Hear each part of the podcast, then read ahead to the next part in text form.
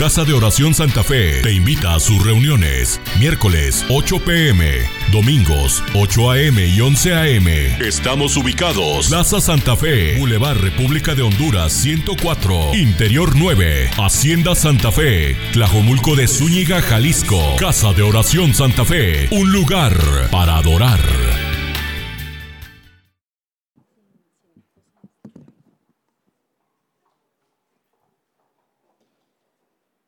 Están bendecidos?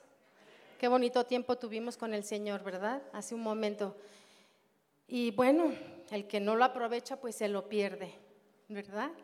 Estamos viendo la serie, ¿se acuerda de la serie que estamos viendo?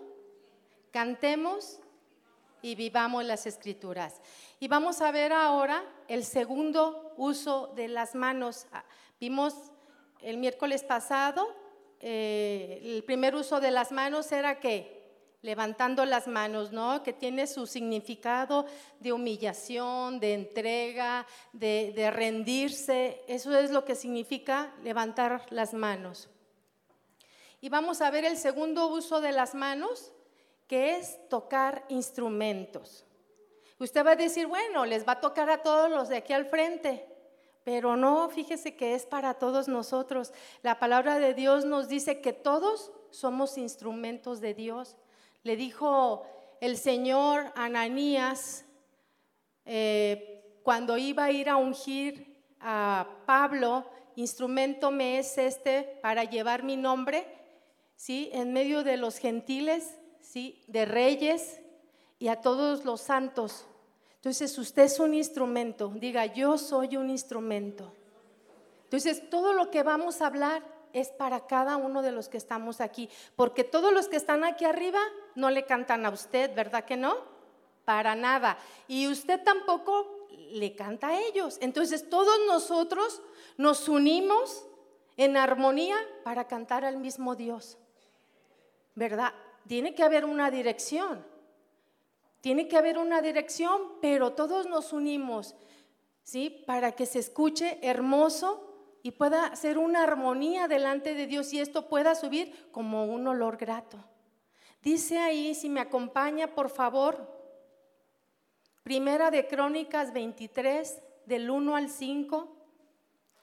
Y yo le aconsejo que anote todos los versículos y los estudie en casa, porque de repente los niños le preguntan, papá, ¿y por qué aplaudimos? ¿Y por qué levantamos las manos? ¿Y por qué ellos lloran? ¿Y por qué ellos se hincan? Usted va a tener una respuesta bíblica. ¿Sí? Y dice ahí en Primera de Crónicas 23, del 1 al 5, ¿ya lo tienen?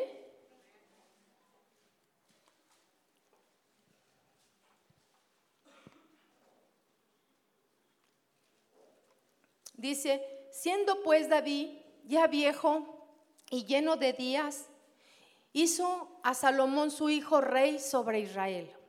Y juntando a todos los principales de Israel y a los sacerdotes y levitas, fueron contados los levitas de 30 años arriba, y fue el número de ellos por sus cabezas contados uno por uno, 38 mil. De estos, 24 mil para dirigir la obra de la casa de Jehová y seis mil para gobernadores y jueces, y además cuatro mil porteros y cuatro mil para alabar a Jehová, dijo David, con los instrumentos que he hecho para tributar alabanzas. Ahí vemos que desde el Antiguo Testamento se había establecido la manera de que nosotros podemos adorar a Dios y, y que es parte importante todas estas cosas que se hablan aquí. Cada uno de ellos tenían su trabajo y su servicio dentro del tabernáculo, dentro de la casa de Dios. Cada uno tenía definido su, su quehacer. ¿sí? Y a algunos como estos levitas les tocó alabar a Jehová con los instrumentos que había hecho David. El poder de tocar un instrumento es un arte. Se denomina arte o artes a un conjunto de actividades humanas de índole creativa, comunicativa y subjetiva, que persiguen una finalidad estética, es decir, que intenta conmover, producir belleza, despertar sentimientos o reflexiones, todo a través de la manipulación de materiales de diversa naturaleza. Usted puede escuchar, perdón, cierto tipo de música y lo remonta. Ay, me acuerdo cuando estaba en la casa de mis abuelitos. Oh, yo recuerdo cuando estaba en la secundaria. Y todo ese tipo de detalles, ¿sí? Y, o de alguna situación específica, usted trae un bueno o mal recuerdo escuchando algo. Porque la música es espiritual. Y muchas veces la música que nosotros ponemos es porque es lo que a veces está en nuestro corazón. Y escuchamos las de Chente, ¿verdad? Y esa chancla vieja que yo tiré, yo no la vuelvo a recoger. Puro despecho, ¿verdad? Pura eh, dolor, pura queja por amor y todo ese tipo de cosas. Y por eso la gente se identifica y es lo que escucha. Algunos totalmente rebeldes escuchan alguna música de rock, por ejemplo, y se deleitan en, esa eh, esfera musical. Entonces, esta, esta arte, a través de la música, a través de los instrumentos, despierta sentimientos y reflexiones. Por ejemplo, la pintura, la escultura y todas estas cosas es un arte, la literatura, la música, la danza, ¿sí? es arte. La música a través de la ejecución de instrumentos de diversos tipos, pueden ser instrumentos de cuerda, de vientos, de percusión, porque en esa gama se dividen y nosotros podemos ser ese instrumento. Mire, nosotros tenemos cuerdas, ¿sí o no? Nuestras cuerdas vocales, ¿verdad? vientos. Podemos hacer trompetillas con nuestra boca y cuando sale el aliento estamos cantando. Podemos producir sonidos. Y percusión. Tenemos nuestras palmas, tenemos nuestros pies y podemos hacer como percusión. ¿Sí? Entonces, somos un instrumento. La música ofrece al espectador una experiencia de la armonía, de la melodía y el ritmo en la que puede o no intervenir la voz humana. Muchas veces es una sola melodía sin voz y te trae recuerdos, te lleva y te remonta a espacios, a lugares, a tiempos. Y en muchos recuerdos. Entonces, la música es espiritual. Todos los instrumentos pueden llevarlos al plano espiritual. Los instrumentos musicales son un vehículo que nos ayuda a expresar nuestros sentimientos más profundos. Alguien que toca la guitarra y saca de su ronco pecho ¿verdad? todo lo que siente y compone algo que está en, dentro de su ser, dentro de su corazón. Porque no va a cantar algo que no es lo que siente, porque de eso se trata, de que puedan interpretar las canciones con, sentimiento, con todo el corazón le llaman, ¿verdad? Ponen el alma ahí.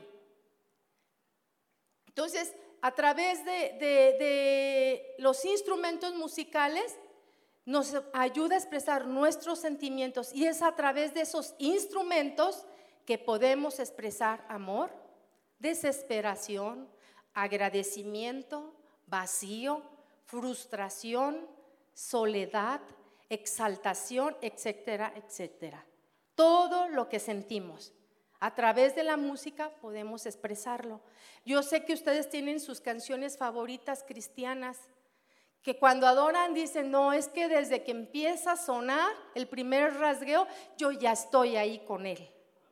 Me derribo y, me, y me siento cobijada y siento que estoy tan cerca de él, ¿sí o no? Sí, ¿verdad? Y sobre todo aquella canción que fue tan especial cuando usted le entregó su vida al Señor. Es algo que no se olvida. Está ahí tan presente como si fuera hoy. Entonces las canciones son espirituales y tienen propósito.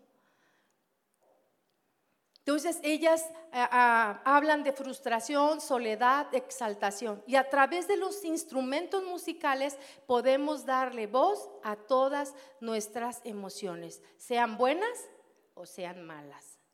Lo que tocamos con los instrumentos nos hace reflexionar sobre nuestra propia condición, nuestras sensibilidades o podemos comunicar nuestras angustias o darle forma a nuestros miedos, en fin.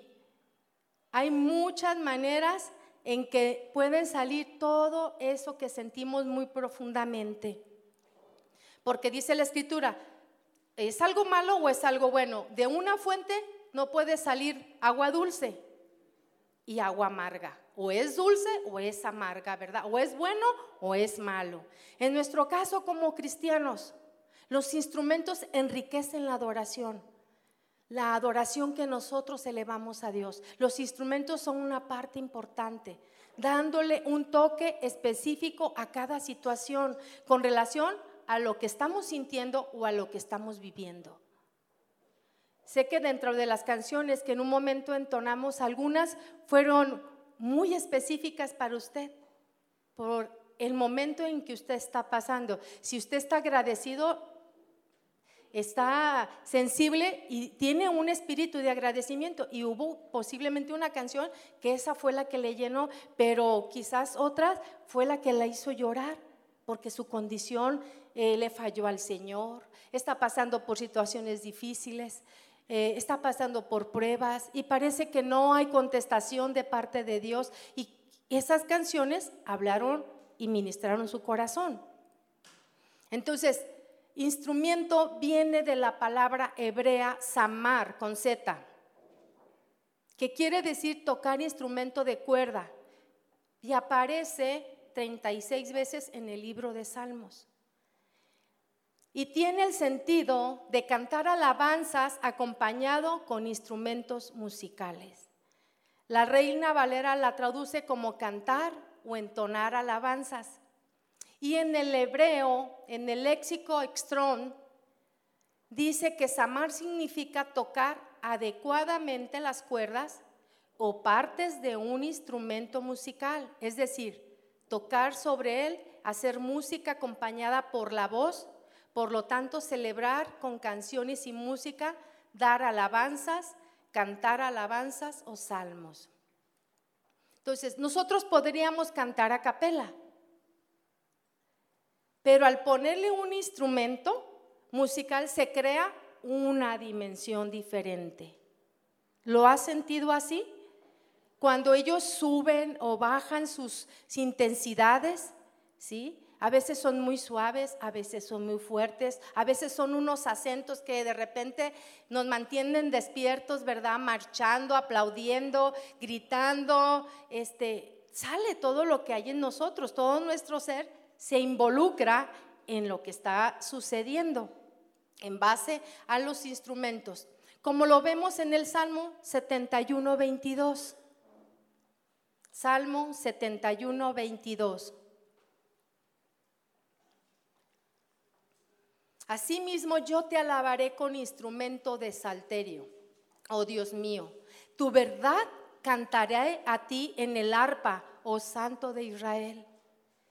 En el Salmo 144, 9, me voy a ir más rápido. Salmo 144, 9. Oh Dios, a ti cantaré cántico nuevo, con salterio, con decacordio, cantaré a ti. Allí estamos viendo una combinación de instrumento con voz. Si estamos hablando aquí de un cántico nuevo, un canto no aprendido, que lo podemos también acompañar con un instrumento. Y esa es algo que se va dando espiritualmente cuando se va teniendo un entendimiento ¿sí? y una revelación de parte de Dios. Por eso le estoy, eh, diciendo que esto de que somos instrumentos es para todos, no solamente para los que tocan. Cuando al reunirnos traemos nuestros cánticos y con devoción los elevamos al Señor con todos los congregantes, la armonía de todas estas voces, como lo vimos hace un momento, cantando al unísono es verdaderamente edificante. Me edifica mucho cuando los veo rendidos y postrados y cantando. Me edifica. ¿A usted le edifica eso? Amén, ¿verdad? Y en especial si añadimos instrumentos dándole diferentes matices, nos eleva a un plano eh, espiritual muy majestuoso. Si ustedes se fijan, hay diferentes tipos de, de, temas en cuanto a canciones. Hay canciones de guerra, canciones de adoración, canciones de gratitud, canciones de pelea contra el enemigo, declarando las victorias del Señor, declarando su palabra, canciones de nosotros hacia los demás, declarando lo que dice su palabra para que nuestra fe aumente. Hay canciones donde es nuestra adoración sublime de nosotros hacia Dios. Y hay canciones donde Dios nos habla y nos recuerda cada una de sus palabras. No temas cuando cantamos alguna canción, no temas. Yo estoy contigo. Yo te prometí que no te voy a dejar ni te voy a desamparar. ¿Me entiende? Son un, círculo de, de cosas hermosas que hay que aprender. Algo muy importante. Dijimos que todos somos instrumentos, ¿verdad? Somos instrumentos. Los instrumentos que tocamos para Dios deben de ser instrumentos consagrados. Tanto los inamovibles como los instrumentos que tienen vida. Deben de ser instrumentos consagrados, quiere decir dedicados para Dios. Tanto el instrumento, también acá arriba, como el que toca, el instrumento debe consagrarse enteramente para que sea usado por Dios. ¿Quién no desea ser usado por Dios? Todos deseamos que en la comunidad, en la congregación de los santos, sucedan las cosas más maravillosas de parte de Dios. Que cuando todos nos estamos poniendo de acuerdo para elevar en armonía nuestro cántico, sea verdaderamente de un corazón limpio, de un corazón consagrado, de un corazón arrepentido, de un corazón humillado, porque las cosas suceden cuando todos nos ponemos de acuerdo en traer un corazón verdaderamente agradable para Dios. Usted imagínese que el de la guitarra toca en un tono, el piano toca en otro. Vamos a hacer un ejercicio más al ratito si alcanzamos. Y la batería está, cada quien, ¿cómo se oiría? desentonado y desagradable. Pues es lo que pasa cuando uno viene delante de Dios con el corazón fuera de lugar. Dice que no podremos acercarnos a Dios si el corazón no está limpio. Y si tú no te has puesto a cuentas en tu casa, difícilmente tú vas a tener esa armonía. Si tú andas en pecado y haces cosas que están fuera de la voluntad de Dios, no vamos a estar en armonía. Y Dios no va a manifestarse e, entre nosotros. Entonces debemos consagrarnos enteramente para ser usado. Esto es para todos nosotros, a toda la iglesia. Si hay una congregación que se consagra, que se humilla, que se arrepiente de sus pecados, habrá una atmósfera espiritual donde las cosas sobrenaturales van a suceder, donde el Espíritu Santo será derramado. Diga conmigo, yo soy un instrumento. Yo soy un instrumento. Veremos algunos ejemplos poderosos al estar diciendo estos ejemplos, usted piense en sí mismo que no es, todos los que están tocando aquí, ¿sí? Sino que somos nosotros instrumentos para honrar a Dios. Y así como Pablo fue un instrumento escogido, usted ha sido un instrumento escogido. O ha sido un instrumento. Entonces vamos a ver como número uno, los instrumentos musicales junto con la voz es un arma de liberación. Vamos a ver Primera de Samuel 16. Primera de Samuel 16, 14 al 18. Primera de Samuel 16, del 14 al 18. Dice ahí, ¿ya lo tienen? El espíritu de Jehová se apartó de Saúl y le atormentaba un espíritu malo de parte de Jehová. Y los criados de Saúl le dijeron, he aquí ahora un espíritu malo de parte de Dios te atormenta. Diga pues nuestro Señor a tus siervos que están delante de ti que busquen a alguno que sepa tocar el arpa. ¿Que qué? Que busquen a uno que sepa tocar el arpa, para que cuando esté sobre ti el espíritu malo de parte de Dios, él toque con su mano y tengas alivio. Y Saúl respondiendo a sus criados, buscadme pues ahora alguno que toque bien, que toque bien, y traédmelo. Entonces uno de los criados respondió, he aquí, yo he visto a un hijo de Isaí de Belén, porque Isaí tenía varios hijos que saben tocar y es valiente y vigoroso y hombre de guerra, prudente en sus palabras y hermoso. Y Jehová está con él. Fíjese todas las características hermosas que encontró en ese hombre que sabía tocar. Cuando algo sucede dentro de nuestra congregación, siempre uno busca quién es alguien espiritual puedes tú venir y puedes orar por esta persona porque creemos que es una persona que estamos conociendo. Así como estos eh, siervos de Saúl pudieron conocer, identificar a este joven que tenía todas estas características. Una persona espiritual se nota. Se nota una persona espiritual. Entonces, esas varias cualidades, ese carácter, habla de una relación que tenía con Dios. Él fue un inventor de instrumentos, él los hacía, pero también los conocía. ¿Sí? Y vamos a ver lo que le dice. Número uno, dice que sabe tocar. Entonces vemos, la destreza es muy importante. El tiempo dedicado para aprender trae recompensa. Y el tener un tiempo para la instrucción nos hace hábiles y diestros en la materia. Y usted podrá decir, ay, pero yo no, yo no toco ningún instrumento, pero la intimidad que nosotros tenemos con Dios nos hace espirituales. David no solo tocaba un instrumento, sino muchos instrumentos. La Biblia menciona que él hizo varios instrumentos y obviamente para saber que eran útiles los probaba y sabía que esos instrumentos sí eran útiles y sí servían, sí tocaban las melodías que él quería, ¿sí? Así que no solo sabía un instrumento, sino varios instrumentos que él inventó. Esto nos da a entender que era una persona que sabría, que sabía sobre el tema.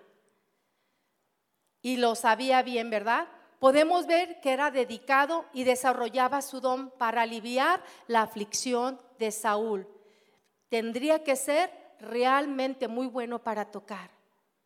Si usted viene a este lugar y siempre viene con la congoja, no, es que toda su, todo lo que le va mal, todo lo que está pesando sobre usted y siempre viene con ese costal de carga y no lo suelta delante de Dios, quiere decir que usted no está creyendo todo lo que Dios dice. Saúl, digo, perdón, David tenía tiempos con Dios, tenía tiempos mientras él, pastoreaba las ovejitas, él tenía tiempo con Dios para estar preparando esos instrumentos, para checarlos si estaban bien, pero esos instrumentos lo hacían tener y cantar y inventar canciones. ¿sí? Si ustedes pueden leer sus salmos, aunque él podría hablar de todo lo que le estaba pasando, en cada uno de los salmos él reconocía la grandeza de Dios. Y si usted viene aquí con toda la aflicción de su alma, pero sin deseos de que Dios toque su corazón y la transforme, no va a pasar nada. En David estaba sucediendo eso. Él estaba convirtiéndose en un hombre fuerte, vigoroso, espiritual. Dice la segunda, era valiente, vigoroso, hombre de guerra. Valiente quiere decir determinación para enfrentarse a situaciones difíciles. No es que no tenía miedo, sino que confiaba en alguien mayor que él. Y tú tienes que confiar en aquel que es mayor que tu problema. en aquel que es mayor que cualquier cosa que te pueda suceder o que te falte. Tú debes de confiar plenamente quién es Él. Así confiaba David. Por eso era considerado valiente y vigoroso. Los que, los que han estudiado y conocen la vida de David, ¿quién conoce la vida de David? Todos podemos haber leído alguna vez lo que David hizo. Son las enseñanzas más básicas que se les da a los niños. Y si usted no lo aprendió aquí, pues yo creo que su niño se lo dijo. Pero los que han estudiado la vida de David conocemos que peleaba con osos, que peleaba con leones, nada lo detenía, peleó con gigantes. Su confianza plena estaba en Dios, no en la fuerza que él tenía. ¿De dónde venía ese vigor? De Dios. ¿De dónde quieres que venga ese vigor en tu vida? De doblar tus rodillas y de pedirle a Dios que te fortalezca y de pedirle a Dios que te haga ser una mujer sensible, que crea en lo que Él sí puede hacer, porque tú no puedes, pero Él sí puede hacerlo. Él sí puede hacerlo. Él puede darte el mejor trabajo. Él puede sacar ¿sí? a, tu esposo de donde está. Él puede sacar a tu esposo del adulterio, a tus hijos de las drogas. Él sí puede hacerlo. Él sí puede hacerlo. Por eso es que nosotros estamos rendidos aquí, porque nosotros somos débiles y no pudimos. Pero Dios sí puede hacerlo. Su confianza estaba en Dios de que Él estaba con Él y que Dios no le iba a fallar, porque sabía que Él era el Todopoderoso, el que hizo los cielos y la tierra. Él era Dios y no había más. Era vigoroso. Vigoroso quería decir que tenía la capacidad de resistir trabajos y esfuerzos, aún enfermedades, él era vigoroso. ¿De dónde provenía ese vigor? De Dios. De Dios. Que Él quiere formar en nosotros esos instrumentos poderosos que cuando alguien te vea puedan escuchar esa dulce voz de ese caminar tuyo que glorificas y honras a Dios con tu vida. Y que tú dices, no, yo respeto a mi esposa y yo no voy a voltear a ver a esa mujer. No, yo no voy a, hacer algo incorrecto dentro de mi trabajo. Yo no voy a fraudear a nadie, yo voy a hacer lo correcto, porque a Dios eso le agrada. Y si tú honras a Dios, Él va a honrarte a ti. Y ese vigor viene de ahí.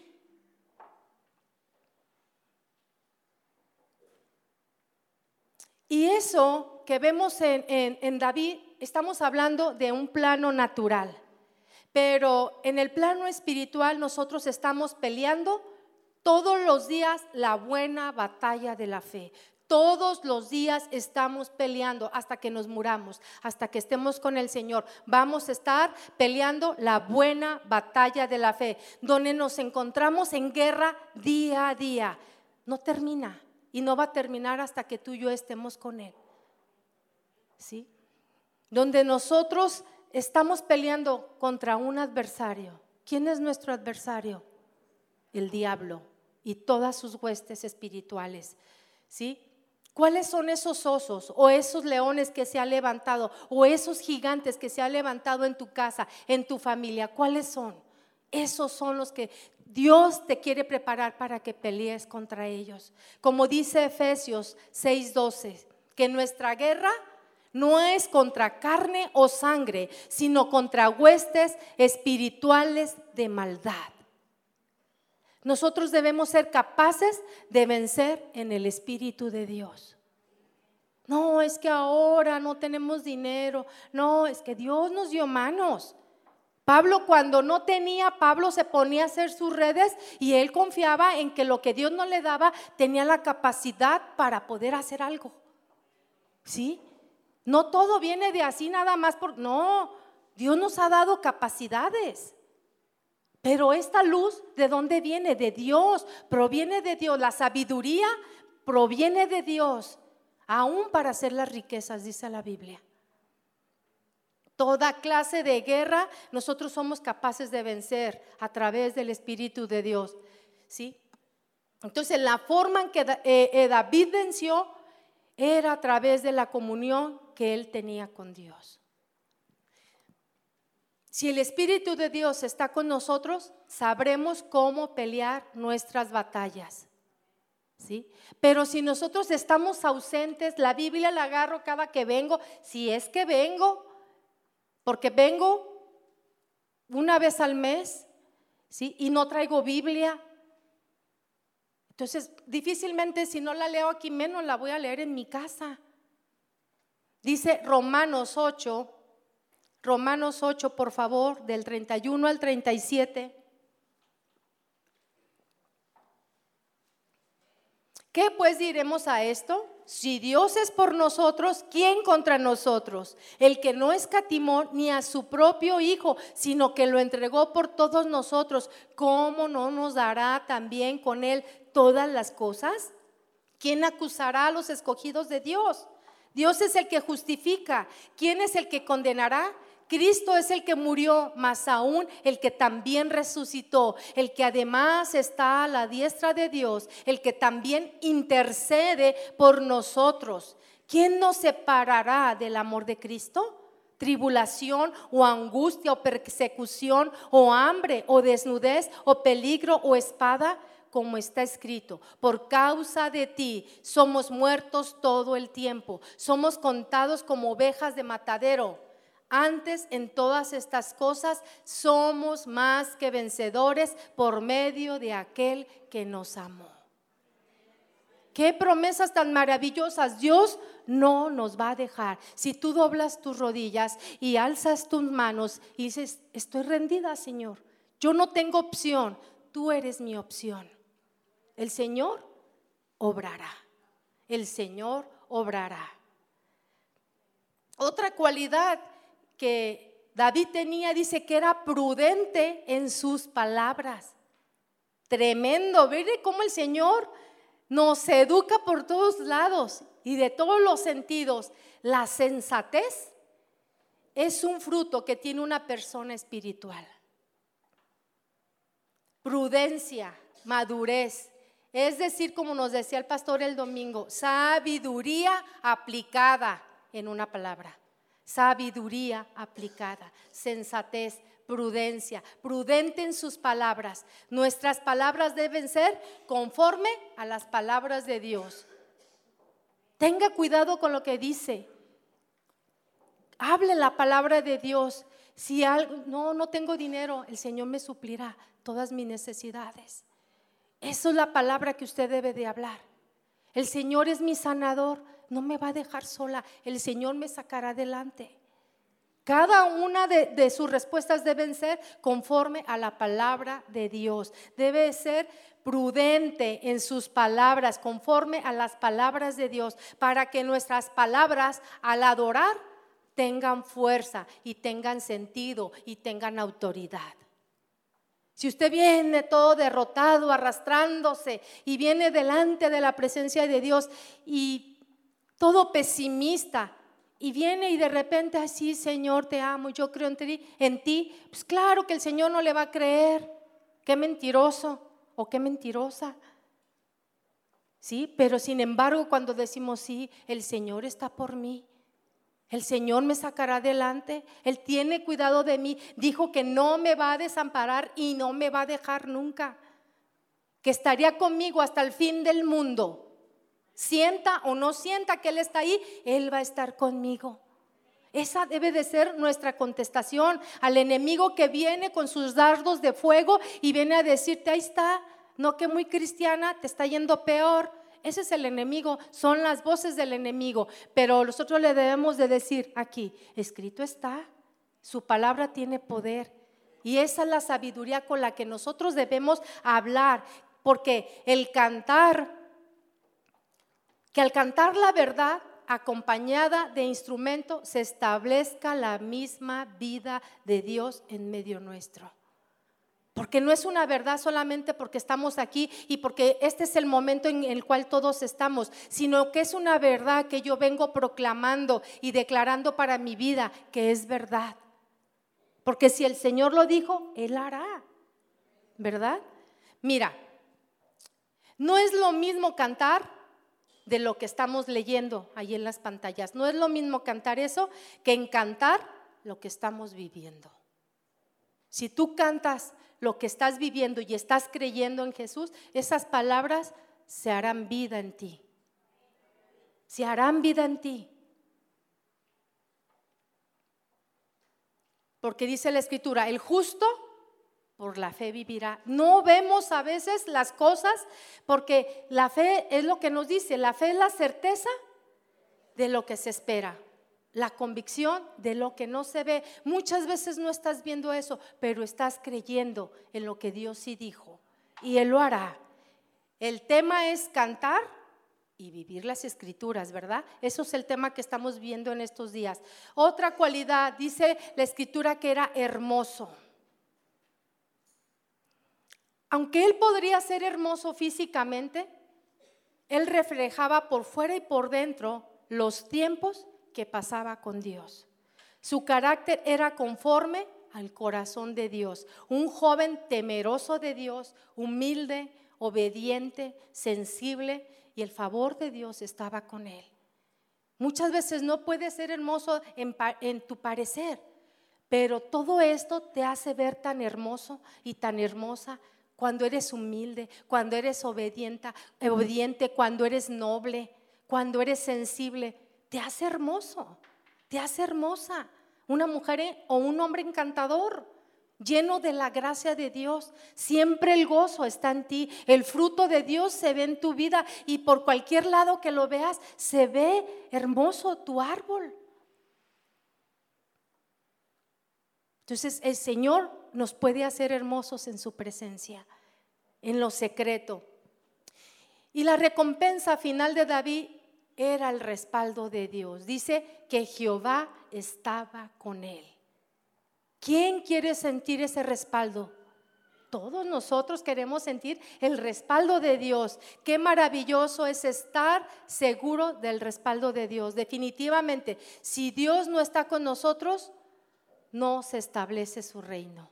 No hay manifestación de su poder porque no será por lo bien que tocas o por lo bien que cantamos o por lo bien que tocamos un instrumento, por lo virtuoso que pudiéramos parecer, ¿sí? Si no somos dirigidos por Dios. Si hay una intimidad con Dios, Él nos guiará a su perfecta voluntad.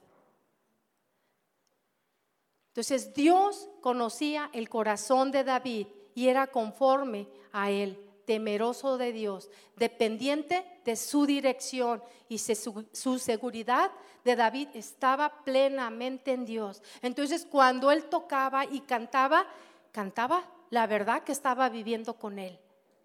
Amén. Voy a hablar del segundo punto, lo voy a hacer rápido. Uno que toca un instrumento debe estar preparado para discernir los tiempos, los tiempos de Dios. Todo lo que hace, todo lo debe de hacer con el respaldo de Dios. El segundo punto, cuando un tañedor está listo, Dios lo usa para establecer una atmósfera para la palabra profética. Nosotros cantamos la escritura, ¿sí? La escritura es la palabra profética más segura, ¿sí dice la Biblia, verdad? Todo tañedor debe de ser profético. ¿Qué es un tañedor? Todo aquel que toca un instrumento. Y nosotros somos un instrumento que aplaudimos, que levantamos nuestras manos, que hablamos, que proclamamos y que cantamos. ¿sí? Entonces, un tañedor debe estar lleno de su palabra. En los tiempos antiguos, quien se encargaba de tañer permitía a los hombres crear un estado de conciencia elevado. Todo ello con el fin de inspirarse y profetizar la palabra de Dios. Vemos Apocalipsis 19:10 y voy rapidito para terminar. Dice Apocalipsis 19:10, lo voy a leer en la nueva traducción viviente. Dice, entonces me postré a sus pies para adorarlo pero me dijo, no, no me adores a mí. Yo soy un siervo de Dios como tú y tus hermanos que dan testimonio de su fe en Jesús. Adora únicamente a Dios, porque la esencia de la profecía es dar un claro testimonio de Jesús. Con la manera que nosotros nos conducimos, mis hermanos, damos testimonio de la palabra profética de Dios en nosotros. Toda profecía de Jesucristo está relacionada en su obra de redentora. Está relacionada con Jesucristo, ¿sí? que lo exalta sobre todas las cosas. Y nosotros somos una prueba de ello. Amén. Por eso nos reunimos, nos juntamos para todos juntos, unánimes, poder levantar nuestra voz a Dios. Músicos, si pueden pasar. Segunda de Crónicas 25.1.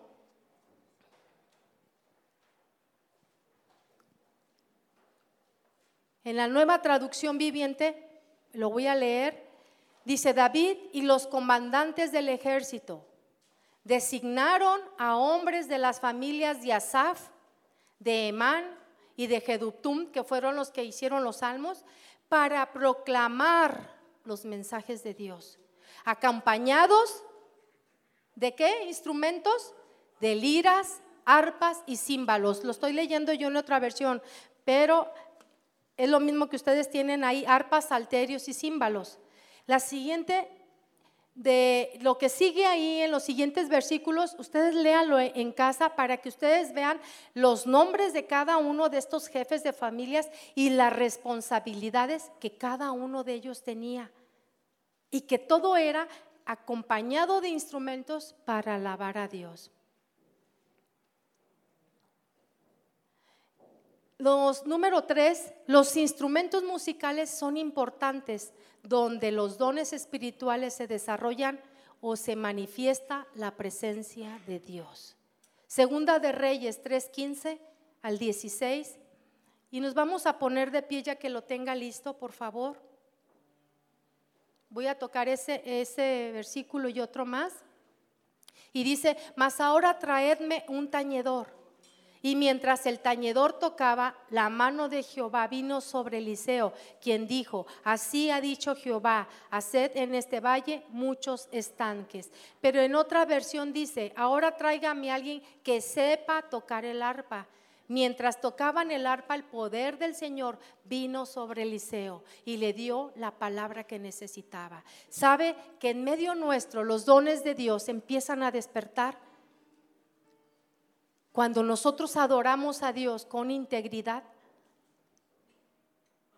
los dones, Dios dice que derramó dones y lo repartió como, repartió como Él quiso a cada uno de nosotros. Somos vasos del Señor. Y si el vaso está listo, Dios va a usar ese vaso. ¿Usted quiere ser usado por Dios? Usted es un instrumento. Entonces debemos ser sensibles la manera de tocar debe ser una inspiración de Dios para que propicie un ambiente para la, para la manifestación del Espíritu Santo. Yo recuerdo en este tiempo cuando recibí el Espíritu Santo, nadie oró por mí. Nadie se acercó, yo sola empecé a hablar y empecé a hablar en otras lenguas. Y esa es la maravilla de Dios que Dios está aquí, nosotros abrimos el canal y el Señor empieza a obrar.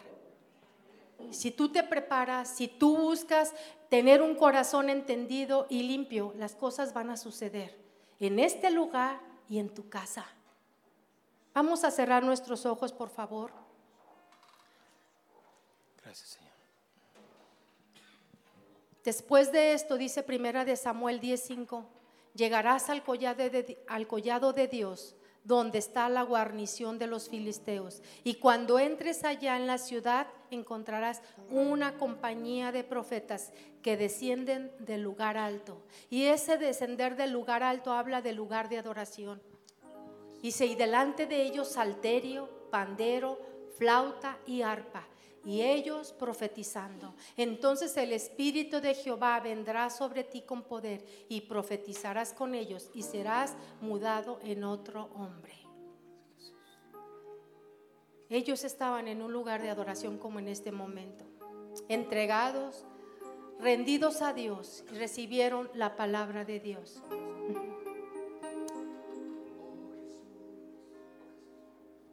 Gracias, Padre porque un tañedor entendido hará que se crea esta atmósfera para ti, Señor. Gracias, Señor. Cuando tiene un corazón humillado, ese tañedor, sediento de Dios, hace que la gloria esté presente en su pueblo.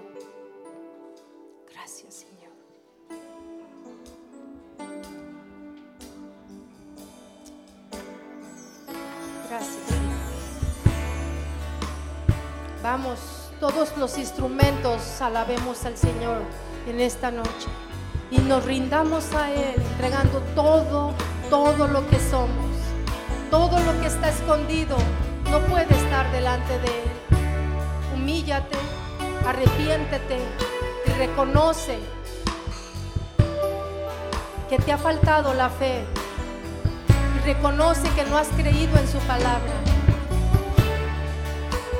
Levanta tus manos y ríndete y dile, aquí estoy, Señor. Aquí estoy. Vamos a irle con todo tu corazón. Oh Jesús. Oh Jesús.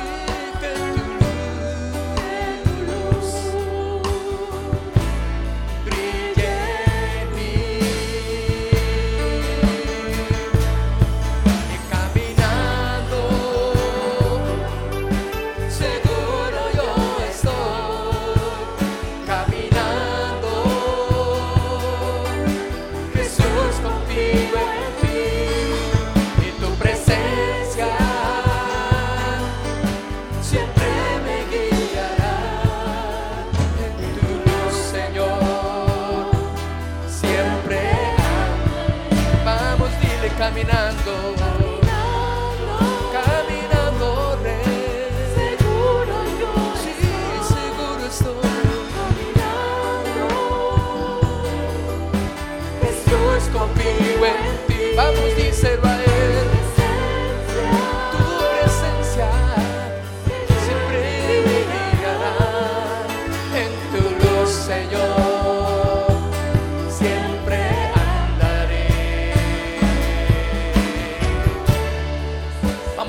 manos levanta tus manos y cántale al Señor dile lo que Él es para ti qué significa el Señor para ti te amamos, Rey, te queremos a ti, Señor. Con todo el corazón, esta noche te adoramos. Señor, que tu luz brille, Señor, y puedan ver los demás. Y que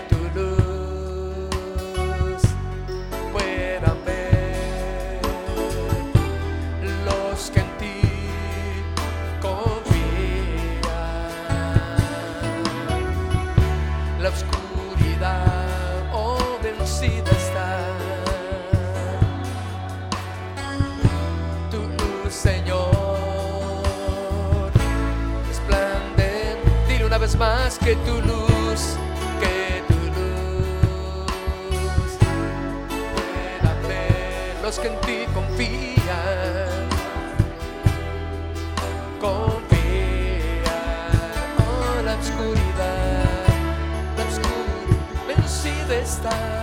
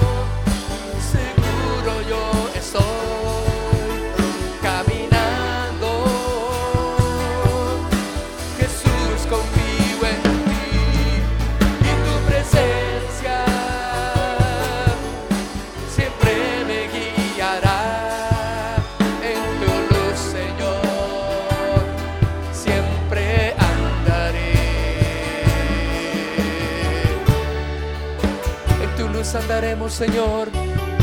Vamos a tus manos. Vamos todo mundo levantando sus manos. Dile, Señor, en tu luz, en tu luz andaré, en tu luz caminaré, Señor.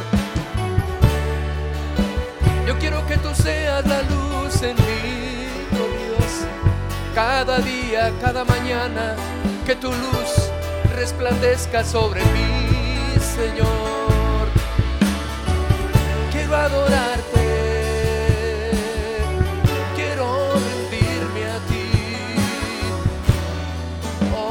Ser un instrumento de tu paz, un instrumento de tu gloria, Señor.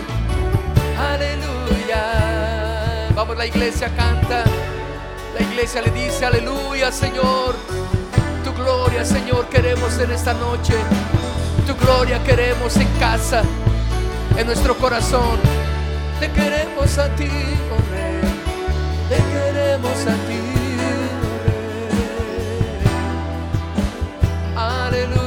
Vamos a dar un aplauso fuerte a nuestro Dios. Aleluya. Caminaremos, Señor, seguros en ti.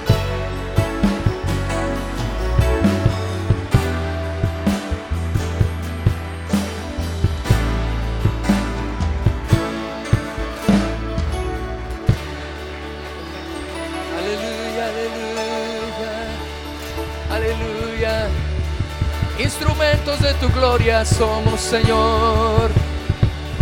Instrumentos de alabanza. Aleluya.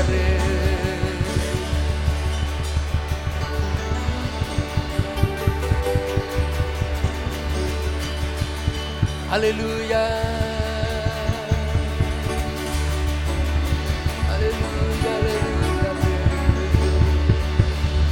Tu gloria, Señor. Para tu gloria, Señor, para tu gloria, Señor. Quiero ser. Aleluya. Tu gozo, tu paz, tu bendición sobre tu iglesia, Señor. Caminos prosperados en ti, Señor, a los que andan en integridad. Aleluya, aleluya. Que la iglesia dice, amén. Aleluya.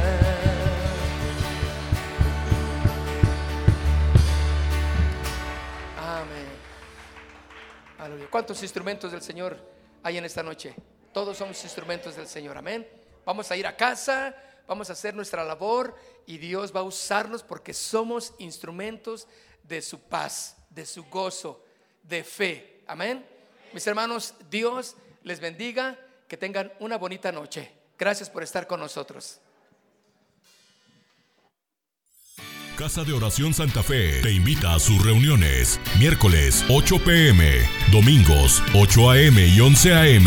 Estamos ubicados. Plaza Santa Fe, Boulevard República de Honduras 104, Interior 9, Hacienda Santa Fe, Tlajomulco de Zúñiga, Jalisco. Casa de Oración Santa Fe, un lugar para adorar.